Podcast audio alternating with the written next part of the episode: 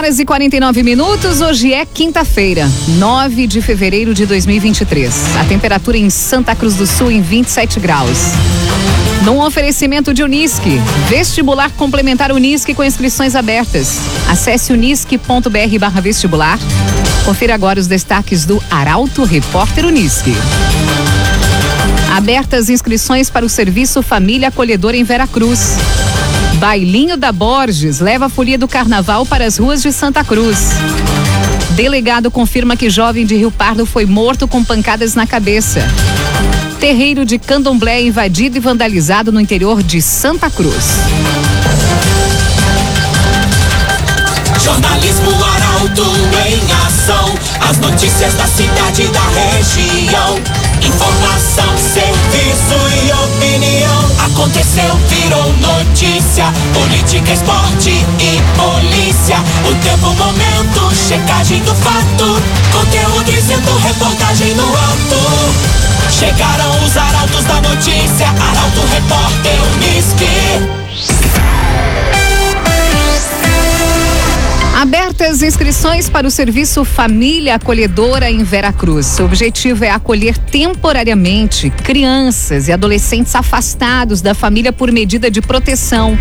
Ricardo Gás tem os detalhes. O Serviço de Acolhimento Familiar busca cadastrar famílias de Veracruz interessadas em receber crianças e adolescentes temporariamente em suas casas. Trata-se de uma medida de proteção especial temporária. A intenção é que as famílias ou pessoas que acolhem possam oportunizar proteção integral e convivência comunitária. Os acolhidos são crianças e adolescentes de 0 a 17 anos e 11 meses, que estão com seus direitos violados ou que se encontram em vulnerabilidade social cujas famílias não conseguem cumprir temporariamente a função de cuidado e proteção, sendo que ao final deste período, o acolhido pode ser reintegrado à família de origem ou, se destituída do poder familiar, é encaminhada para adoção. Para participar do programa, as famílias passam por um processo de seleção, cadastramento e preparação. Para o acolhimento, a família habilitada vai receber uma bolsa auxílio para auxiliar nos custos.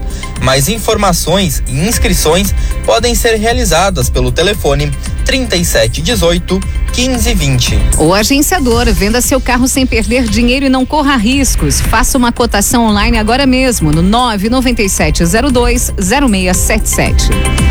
Sinimbu reajusta valor da tarifa de água. Novos valores vão estar presentes nas contas que vencem a partir de março. Mais informações com Carolina Almeida. Já está em vigor a nova tarifa de água de Sinimbu. O reajuste do valor da tarifa básica, bem como o valor do metro cúbico consumido, leva em consideração as projeções de custo de manutenção das redes e da prestação do serviço no município. Conforme o decreto número 2912, os novos valores passaram a valer a partir de 1 de fevereiro e vão estar presentes nas contas que vencem a partir de março. O cálculo para o reajuste dos valores leva em consideração a projeção de custos de manutenção da rede, arrecadação do município com cada metro cúbico consumido, arrecadação com tarifas básicas e a arrecadação dos valores referentes à ligação de água. Obrigada, Carolina Almeida. Via Atacadista. Inaugurou em Santa Cruz um atacado completo para você economizar. A temperatura está em 27 graus. Chegando agora as informações do tempo com o jornalista Rafael Cunha. Bom dia. Muito bom dia, Kátia. Bom dia a todos que nos acompanham. Hoje à tarde a máxima não deve subir tanto em relação aos últimos dias. A máxima deve ficar na casa dos 30 graus hoje de tarde, mas a tendência é da possibilidade de mais chuva.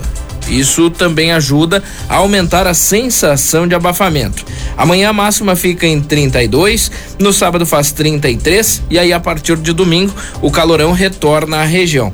35 no domingo, 37 na segunda-feira, 38 graus na terça. Mínima amanhã na casa dos 19 graus, assim como no sábado. No domingo faz 18, Na segunda-feira faz 21 de mínima e na terça a mínima fica em 24 graus. Notícia boa, na semana que vem, a partir de terça-feira, a chuva retorna à região, inclusive em bons volumes, pelo menos o que está programado por enquanto. Até lá teremos a presença do sol com alguns momentos de maior nebulosidade, como é o caso de hoje, também vai ocorrer no sábado. Com as informações do tempo, Rafael Cunha. Muito obrigada, Cunha.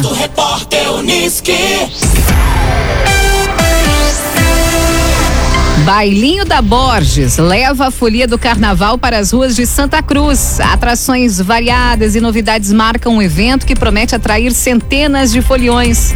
Informação com Jaqueline Rick. A terceira edição do Bailinho da Borges retorna neste sábado após dois anos sem a festa. A folia este ano vai ocorrer em espaço ampliado entre as ruas Borges de Medeiros, Marechal Floriano, na Deodoro e também na Praça da Bandeira. O evento inicia às 5 horas da tarde se estende até a uma da madrugada de domingo. Uma das novidades é a utilização do copo reutilizável, uma forma sustentável de reaproveitar e levar uma lembrança do Carnaval de Santa Cruz. Sobre o consumo, quem optar pode trazer o seu cooler, mas a organização pede que, por questão de segurança, se evite garrafas e copos de vidro. Vai ser proibida a venda de bebidas alcoólicas para menores de 18 anos. O concurso de fantasias também vai ocorrer e os interessados podem se inscrever no dia do evento. Os foliões podem concorrer em três categorias: infantil, adulto e melhor idade. Muito obrigada, Jaqueline. Imobiliário Imigrante possui um super time de especialistas no mercado imobiliário. Acesse o site imobiliariaimigrante.com.br e saiba mais. Prefeitura de Veracruz acerta a aquisição de áreas para construção de barragem. Próximo passo é o envio de projeto de lei para apreciação da Câmara de Vereadores. Nicolas da Silva tem os detalhes. Uma reunião foi realizada na manhã de ontem com os cinco proprietários da área a ser adquirida para a implantação da barragem Dona Josefa. Ao todo, serão 16 hectares para a área alagada com 300 mil metros cúbicos de água captadas do arroio Dona Josefa. Esse volume garantiria o abastecimento do município por 60 dias. O projeto vem sendo desenvolvido desde meados de 2021. A estiagem, que é registrada pelo quarto ano consecutivo nesse período, coloca o município em alerta ao operar no limite da capacidade do arroio Andréas, onde é feita a captação da água que abastece Veracruz atualmente. Hoje, o município utiliza 5.400 metros cúbicos de água por dia. Finalizamos aqui o primeiro bloco do Arauto Repórter Unisque. Em instantes você vai conferir. Delegado confirma que jovem de Rio Pardo foi morto com pancadas na cabeça. Terreiro de Candomblé invadido e vandalizado no interior de Santa Cruz. Para Unisque, vestibular complementar Unisque com inscrições abertas. Acesse unisque.br barra vestibular. Estamos de volta para o segundo bloco do Arauto Repórter Unisque. Temperatura em Santa Cruz e região em 27 graus. Você pode sugerir reportagem pelo 2109-0066 ou pelo WhatsApp 993-269-007. Arauto Repórter Uniski. Delegado confirma que jovem de Rio Pardo foi morto com pancadas na cabeça. A Polícia Civil tem dois suspeitos já identificados. Destaque para Eduardo Varros. O delegado Anderson Faturi, titular da Delegacia de Polícia de Rio Pardo, atualizou o andamento das investigações do homem encontrado sem vida nas proximidades da BR 471, no bairro Parque São Jorge. Douglas da Silva Bandeira tinha 39 anos e foi morto na madrugada dessa terça com pancadas na cabeça. Tudo leva a crer que foram golpes com um pedaço de madeira e com pedra. Então é um crime que realmente nos estarrece face à, violência com que ele foi realizado. É, e nós, é, pelo local do crime ali, que foi próximo às margens da BR-471, local de passagem até o Parque São Jorge, bairro desse município, muito utilizado por usuários de drogas. A gente já tem uma linha de investigação bem adiantada é, apontando inclusive suspeitos para o crime. Os agentes tiveram acesso às imagens das empresas que ficam próximas ao Parque Industrial do município, local onde o crime foi cometido. As equipes trabalham a partir de agora na análise dos vídeos e confrontando elas com os testemunhos que foram coletados para confirmar quem foi ou quem foram os autores. Até agora, segundo Faturi, são dois suspeitos. O agenciador venda seu carro sem perder dinheiro e não corra Faça uma cotação online agora mesmo no 997020677. O agenciador. Morre vítima de acidente registrado há quase seis meses em Santa Cruz. Corpo de Jorge Michael Caos de Figueiredo foi sepultado ontem. Informação com Ricardo Gás. Foi sepultado na tarde de ontem Jorge Michael Carlos de Figueiredo. O homem se envolveu em um acidente no dia 27 de agosto do ano passado em Santa Cruz e passou por diferentes procedimentos médicos ao longo de quase seis meses. A batida foi na BR 471, nas proximidades do antigo Santuário de Schenstadt. Segundo a publicação de familiares, recentemente o homem foi diagnosticado com infecção generalizada.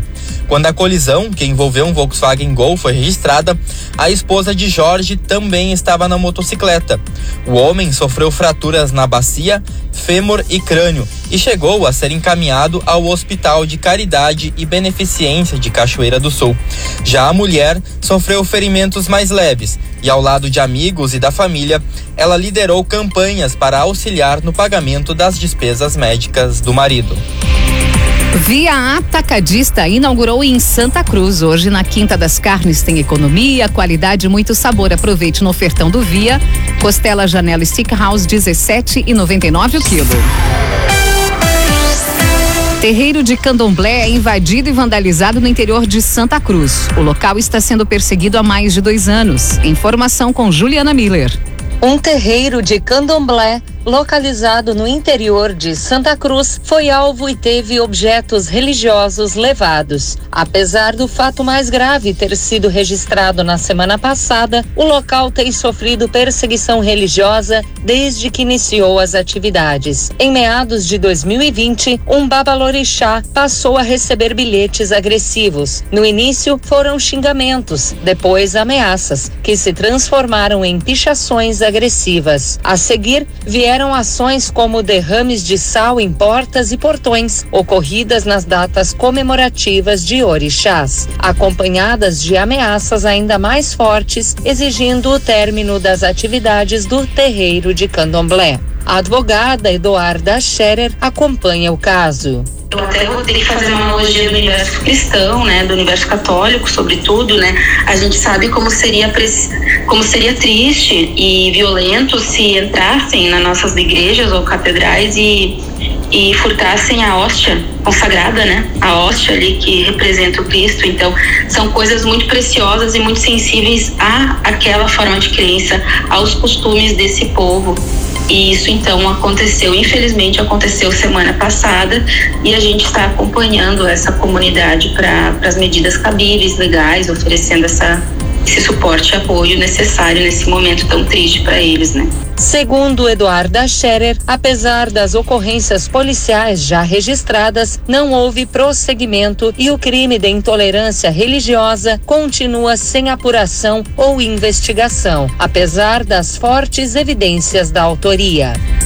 Imobiliária Imigrante possui um super time de especialistas no mercado imobiliário. Acesse o site imobiliariaimigrante.com.br e saiba mais. Santa Cruz anuncia primeiros nomes para a disputa da divisão de acesso. A estreia do Galo na competição está prevista para 16 de abril. Guilherme Bender tem a informação. O Futebol Clube Santa Cruz já tem quatro nomes definidos para a disputa da divisão de acesso em 2023. A estreia do Galo na competição está prevista para 16 de abril e a pré-temporada do clube deve iniciar até a metade de março. Davi Cunha, volante de 27 anos, retorna ao Galo ao final da disputa do Gauchão Série A. Atualmente, ele defende o São Luís de Juí. Outro anunciado foi Kevin Silva, zagueiro de 22 anos, vindo das categorias de base do clube. O jovem fez parte do elenco do ano passado e participou da conquista de títulos. Até o início de fevereiro, o clube já havia anunciado o goleiro Rafael Copete, de 31 anos, que atualmente disputa o gauchão pelo esportivo, e o zagueiro Diego Rocha, de 30 anos, que está jogando o gauchão pelo São Luís, de Juí. Eles chegam a Santa Cruz logo após o término da competição. Inter vai se complicando após mais um empate. E Grêmio deve preservar os jogadores na partida de hoje. São temas do comentário esportivo do Dr. Luciano Almeida. Boa tarde. Amigos ouvintes da Rádio Arauto FM, boa tarde. Aos pouquinhos o Inter vai se complicando, vai repetindo jogos ruins e vai criando um princípio de crise e de pressão interna sobre o seu trabalho. Ontem empatou em casa com o Caxias em 2 a 2 num jogo em que só não perdeu porque depois de ceder a virada foi buscar a igualdade nos acréscimos do segundo tempo. O jogo terminou sob vaias ao time e também ao técnico Mano Menezes, que ontem errou bastante. Depois de um bom primeiro tempo, em que a equipe teve volume, teve controle, criou chances e poderia ter definido, no segundo tempo o Mano tirou o Maurício, o Alan Patrick e o Pedro Henrique. Tem lá suas razões, é verdade, mas tirou. O Inter se tornou um time apático e burocrático, sem soluções ofensivas. E vai, repito, jogo a jogo, incomodando o seu torcedor. Juventude no Alfredo Jaconi. Ainda não se sabe o time que o Renato vai mandar a campo, mas é certo, por exemplo, que o Ferreira será preservado.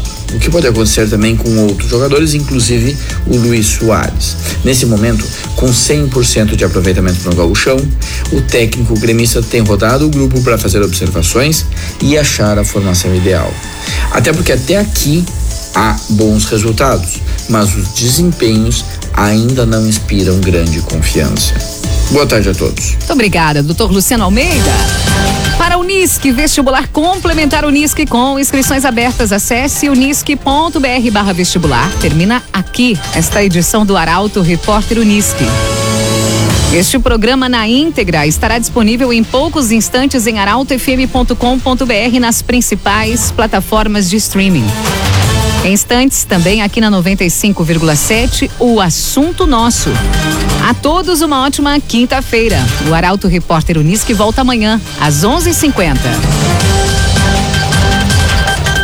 Chegaram os arautos da notícia, Arauto Repórter Unisque.